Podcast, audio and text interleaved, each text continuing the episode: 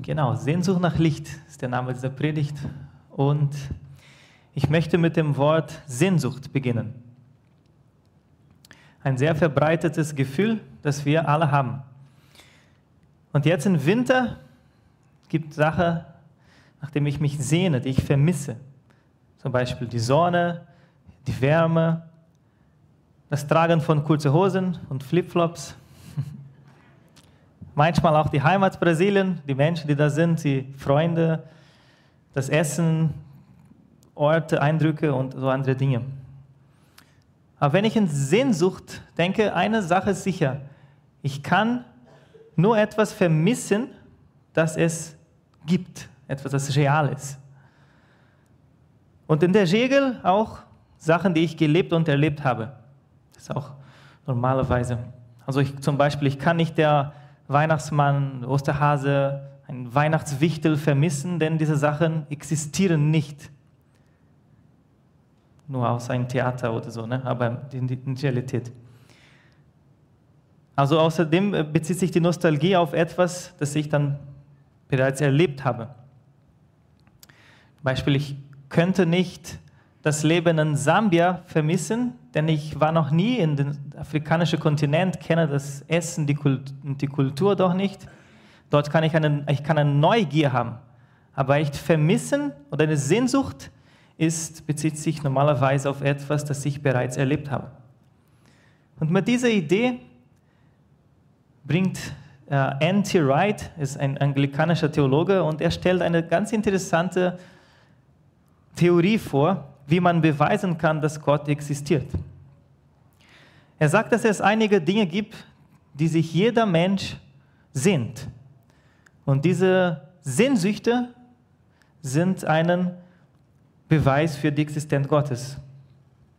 Diese Dinge sind wie so ein Echo, das nachhalt, wie ein Lied, das von jemand gespielt wird und nachhalt.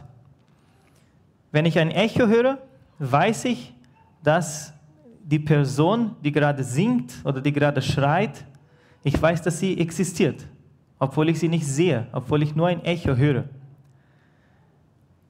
Also ich kann nur das dann verlangen nach etwas empfinden, wenn es wirklich existiert.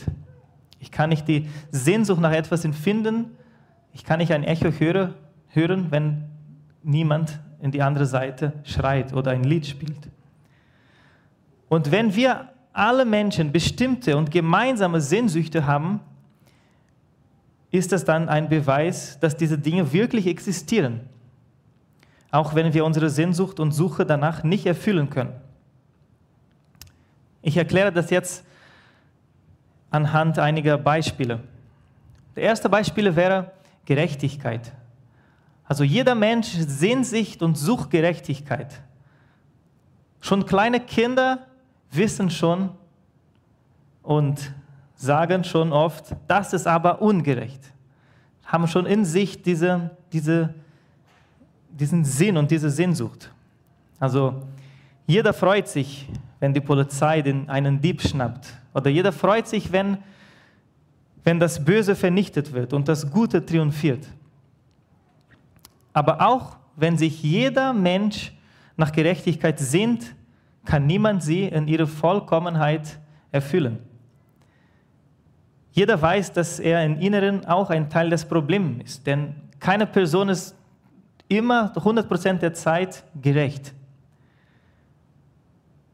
Aber gerade die Tatsache, dass wir alle uns nach Gerechtigkeit sehnen, ist es ein, so wie ein Echo, das erklingt und verkündet, dass es irgendwo eine vollkommene Gerechtigkeit gibt. Ein zweites Beispiel wäre der Wunsch nach Beziehung. Beziehungen. Jeder Mensch hat auch den Wunsch nach Beziehungen. Bei einigen ist das ganz stark und präsent, bei anderen nicht so sehr, aber keiner wurde geschaffen, um immer alleine zu sein. Der Wunsch, einen Freund zu haben, einen Partner, einen verwandt oder jemand, der mir ähnlich ist. Aber wie bei der Gerechtigkeit, so auch bei den Beziehungen stellen wir fest, dass wir nicht immer eine gute Gesellschaft für den anderen sind. Und die anderen uns nicht immer geben können, das gerade, was wir uns wünschen und brauchen. Wir haben ein, wir haben ein Verlang, aber es kann nicht vollständig befriedigt werden. Und dieses Verlang ist wiederum ein Echo, dass es irgendwo eine perfekte Beziehung gibt. Es gibt einen Gott, der jeden Wunsch nach Gerechtigkeit und den Wunsch nach Beziehung erfüllen kann. Und so geht es auch heute mit dem Thema Licht. Licht ist auch eine Sehnsucht. Wir sehnen uns alle nach Licht.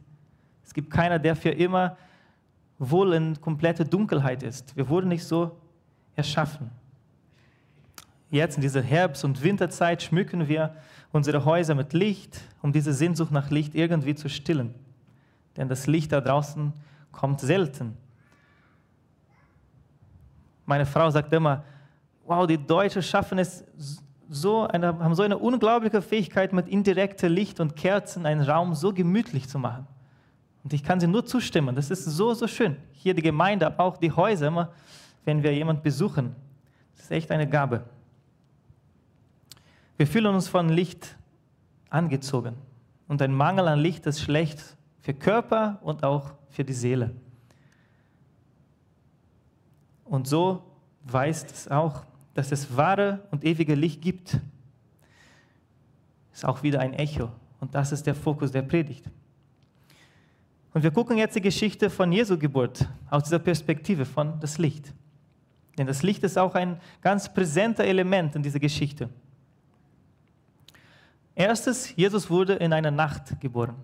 Also es draußen war es dunkel. Also damals, ne, vor der Erfindung der Glühbirne, konnte es nachts nicht so hell erhellt werden wie heute. Und Bethlehem war auch ein kleines Dorf. Deswegen stelle mir vor, dass es echt dunkel war in dieser Nacht, da in Bethlehem. Und die Licht der Welt ist geboren inmitten der Dunkelheit. Jesus, der sich später als Licht der Welt offenbarte, wurde in einer dunklen Nacht geboren. Auf den Feldern neben diesem Dorf Bethlehem hüteten die Hirten ihre Schafe. Es war dunkel draußen auch. Und, und dann plötzlich kommt Licht, ein Engel, und der verkündet, der Messias ist geboren.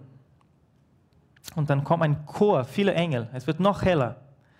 Und die sangen und lobten und die Geburt Jesu ankündigten. Licht in der Dunkelheit. Und dann der nächste Element, nächste kommen die die Sterndeuter, die Weisen. Und sie auch, kann man sagen, sie waren in einer Dunkelheit und suchen sich Orientierung durch ein Stern, durch Licht. Und Licht gibt sie die Orientierung und führt sie zu Jesus. Es war wieder ein Licht, das die Menschen zu dem Jesuskind führte. Noch inmitten dieser Geschichte von Jesu Geburt, also jetzt acht Tage später, bringen seine Eltern Jesus ins Tempel um gesegnet zu werden. Und im Tempel, da gab es einen Prophet namens Simeon.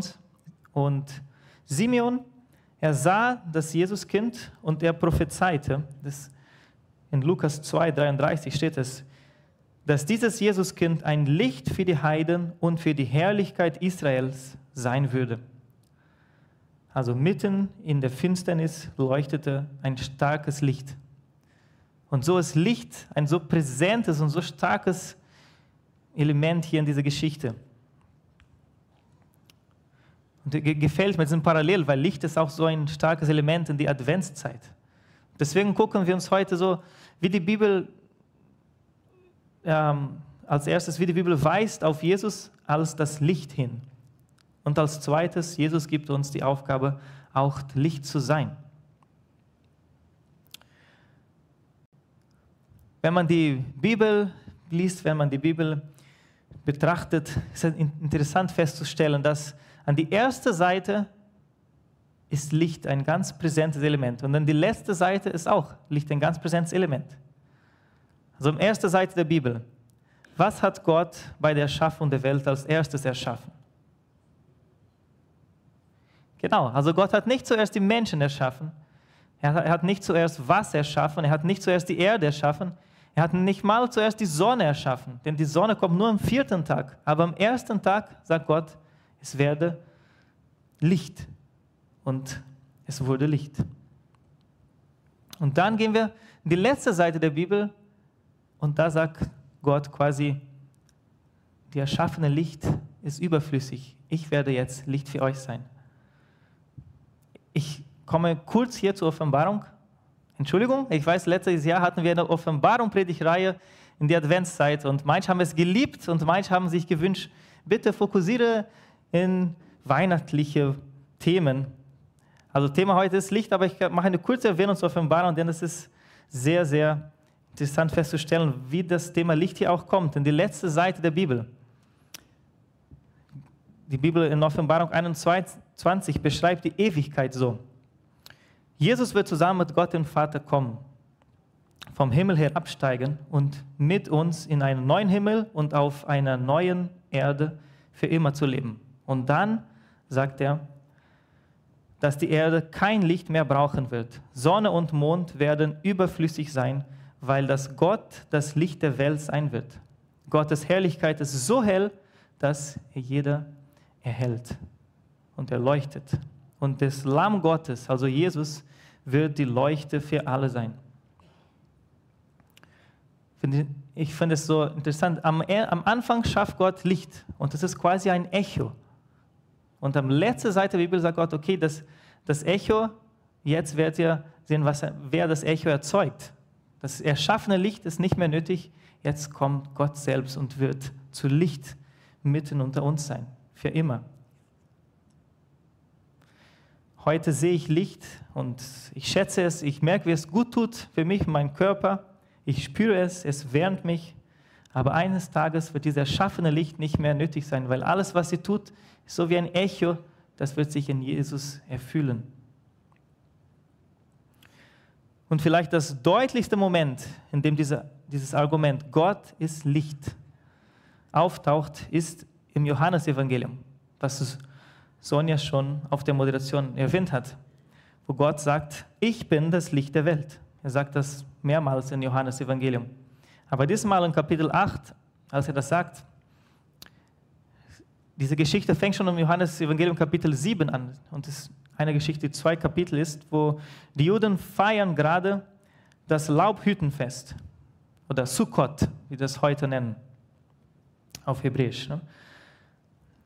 Ein Fest, bei dem die Juden für eine Woche lang in Zelten oder Hütten wohnten als Erinnerung an die 40 Tage, äh 40 Jahre, in denen ihre Vorfahren zur Zeit Mose in Hütten in der Wüste gelebt haben. Und zur Erinnerung an diese Zeit in der Wüste, in der eine Feuersäule das Volk durch das, die Wüste führte, haben die Juden dann zur Zeit Jesus im Tempelhof in Jerusalem viele Kerzen und Leuchter aufgestellt. Und Angesichts all dessen kommt Jesus und sagt dann, ich bin das Licht der Welt. Alle Licht, das, das, das hier steht, sind so wie ein, ein, ein Bild oder das Licht, das, diese Feuersäule, die eure Vorfahren in der Wüste geführt hat, war das Echo. Und ich war derjenige, der diesen Echo erzeugt. Dieses Licht ankündigt eigentlich Jesus Christus. Er ist die volle Offenbarung des Licht Gottes. Jesus ist das wahre Manna von dieser Geschichte, das lebendige Wasser, die wahre Stiftshütte Gottes, die wahre Feuersäule. Und er ist, unter, er ist mitten unter seinem Volk, aber bleibt unbemerkt. Und dann ist diese Idee, wenn Gott, wenn die Licht selbst da ist, dann ist das Echo nicht mehr möglich, obwohl die Menschen sich an das Echo konzentrieren. Und zum Schluss in diesem Vers, den Teil B, das zweite Teil des Verses, sagt Jesus noch was, mit dem ich zur zweiten Punkt der Predigt übergehe. Wer mir nachfolgt, wird nicht in der Finsternis wandeln, sondern wird das Licht des Lebens haben. Also das Licht ist Jesus, aber er gibt uns auch die Möglichkeit und die Ehre, Licht zu sein. Durch seine Kraft, durch seine Gnade und durch seine Barmherzigkeit bringt er dieses Licht in uns hinein, damit auch wir ein Licht sein können. Jesus sagt es ganz wörtlich in der Bergpredigt in Matthäus 5. Ihr seid das Licht das die Welt erhält. Eine Stadt, die oben auf einem Berg liegt, kann nicht verborgen bleiben. Man zündet ja auch keine Öllampe an und stellt sie dann unter einen Eimer. Im Gegenteil, man stellt sie auf den Lampenständer, sodass sie allen im Haus Licht gibt. Genauso soll euer Licht vor allen Menschen leuchten. Dann werden sie eure guten Taten sehen und eurem Vater im Himmel preisen. Also das, man kann das gut mit einem Beispiel einer Kerze erklären. Eine Kerze, wie hier die Kerze vom dritten und vierten Advent, sie, kann, sie, sie wurde für einen bestimmten Zweck hergestellt. Es wurde geschaffen, um, um Schönheit, aber auch um, um Licht, um Klarheit, um Wärme zu vermitteln. Aber damit eine Kerze ihren Zweck des, ihres Daseins erfüllen kann, sie kann das nicht von alleine. Sie braucht einen Feuerzeug. Sie ist nur dann nützlich, wenn sie jemand außerhalb anzündet. Die Kerze als Objekt für sich selbst kann sie nicht ihren, ihren Zweck alleine erfüllen. Sie hat dann nicht ihre komplette Bedeutung in sich alleine. Sie braucht ein Feuerzeug. Die Kerze für sich selbst hat kein Licht, muss jemand von außen kommen, das Feuerzeug und die Kerze anzünden. Und dann bekommt sie Licht, dann wird sie Licht, dann kann sie sogar mit diesem Licht andere Kerzen anzünden. Dann kann sie ihren Daseinszweck erfüllen. Wenn Jesus sagt, dass er das Licht der Welt ist und dass er uns auch die Ehre gibt, Licht zu sein, ist so, als ob wir Kerzen sind und Gott, Jesus, der Feuer zeugt. Wir brauchen den Kontakt mit Jesus, sonst werden wir nicht leuchten. Es ist nicht möglich.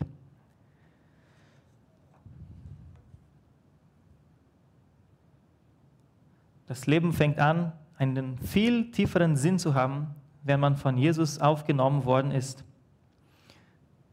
Denkt man an den Beispiel von Pfingsten. Eine Feuerflamme kam und entzündete jeden der Jünger Jesus, so dass sie das Licht Gottes weiter strahlen konnten. Und ab dem Moment, wo ich Licht Gottes bin, wo Jesus mich schon angezündet hat, was kann ich dann tun? Oder zuerst die Frage eigentlich, wie kann es passieren? Ne? Wie passiert es? Es passiert, es ist ganz einfach, es passiert durch den Glauben. Glauben an Jesus, den wir hier gerade in dieser Adventszeit feiern. Jesus, der geboren ist, aber auf der, Welt, auf der Welt kam, aber auch lebte, für unsere Sünde gestorben ist, am dritten Tag wieder aufstand, bei Gott dem Vater lebt und eines Tages wiederkommt. Wenn ich das in mein Herz glaube und meinen Mund bekenne, kommt der Heilige Geist und wohnt in mir und ich werde zu Licht. Gott wird seine Wohnung in mir machen. Das wahre und ewige Licht wird in mir sein. Und ab dem Moment, wo ich dann Licht bin, was kann ich dann tun? Ich habe hier drei Sachen gedacht. Das erste ist, ich schaue auf Jesus. Denn ich bin nur Licht, weil er Licht ist. Und er ist das ewige Licht, nicht ich. Er lehrt uns, wie wir leben sollen. Und obwohl das Licht jetzt in mir wohnt und ich das Privileg habe, Licht zu sein, ist das wahre Licht noch immer Jesus. Deshalb ist es wichtig, sich immer auf die Person Jesus zu konzentrieren. Ich darf nicht vergessen, dass das ewige Licht nahe zu sein. Er ist derjenige, der mich erleuchtet und wärmt. Das ist nur durch Jesus möglich. Er ist der Mittelpunkt und er muss für immer der Mittelpunkt bleiben. Als zweites dann, guten Taten, was gerade in diesem Vers hier in Matthäus steht, an den Vers 16 dass wir wurden, genauso soll euer Licht vor alle Menschen leuchten, dann werden sie eure guten Taten sehen. Also was kann ich dieses Licht tun? Guten Taten. Sie sind nicht, sie sind kein Mittel, um sich den Empfang des Lichtes zu verdienen, sondern sie sind vielmehr eine Art Dankbarkeit dafür zu zeigen, dass wir Gottes Licht in uns haben. Die Gnade Gottes ist eine befähigende Kraft. Sie befähigt uns, so zu leben, wie es Gott gefällt. Das ist diese gleiche Idee die Paulus danach in seine Briefe bringt. Zum Beispiel in, in dem Epheserbrief 2,10 sagt, schreibt Paulus, denn wir sind sein Werk, geschaffen in Christus Jesus zu guten Werken, die Gott zuvor bereitet hat, dass wir darin wandeln sollen. Also, wir sind Gottes Werk. Das heißt, er ist das wahre Licht. Und er hat uns aufgrund seiner Liebe erleuchtet. Und durch Jesus können wir jetzt diese guten Werke, gute Taten tun und eine Licht vorwärts leuchten. Diese guten Taten, die er bereits im Voraus vorbereitet hat. Was es praktisch bedeuten kann. Ja? Also ich kann ein, eine, andere, eine andere Kerze, vielleicht gibt es eine andere Kerze, die, die, die angezündet werden muss. Vielleicht gibt es einen anderen Ort, der noch dunkel ist und erhellt werden kann. Oder es gibt jemand oder einen Ort, der noch zu kalt ist und aufgewärmt werden kann. Also die praktischen Beispiele, was diese guten Taten für jeder von uns sind, glaube ich, bringt der Heilige Geist mit jeder Person individuell ausarbeiten wird. Und als dritte, wenn ich noch diesen Text gucke, endet es, wie man sagt, dann werden sie eure guten Taten sehen und eurem Vater im Himmel preisen. Also das, das Letzte ist, was mache ich als Licht Gottes?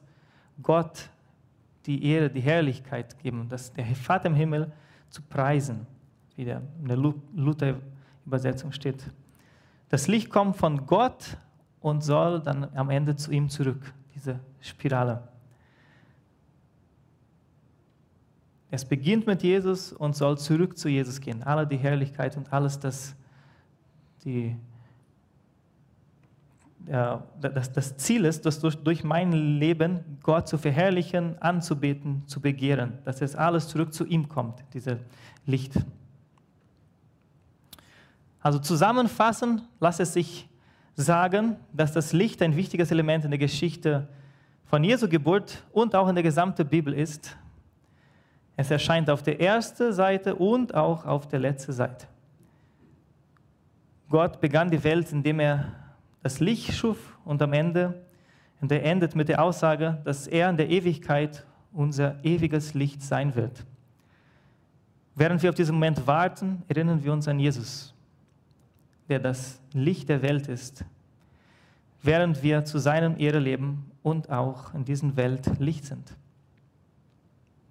Und ich ende mit die Fragen, was ist es mit dir? Hast du dieses Licht bereit in deinem Leben? Gibt es noch einen dunklen, kalten Ort in deinem Leben, wo du dir wünschst, dass Gottes Licht hineinkommt und es verwandelt? Ist Licht, ist es für dich Licht eher Sehnsucht oder schon eine Realität? Und wenn du mehr Licht in deinem Leben wünschst, dann bete jetzt mit mir. Jesus, du bietest uns an, unsere tiefste Sehnsucht nach Licht, unsere Sehnsucht nach Leben und nach Liebe zu stillen. Alles, was du von uns willst, ist, dass wir dir unser Leben hinhalten und dich bitten, es zu verwandeln. Das ist ein großes Versprechen. So kommen wir zu dir mit allem, was uns gelingt und worüber wir uns freuen aber auch mit unserer Dunkelheit, unseren Wunden und Verletzungen. Wir halten sie dir hin wie einen Arzt mit der Bitte, heile uns. Stille unsere Sehnsucht. Erfülle unsere Sehnsucht nach Leben, nach Licht und nach Leben. In Jesu Namen. Amen.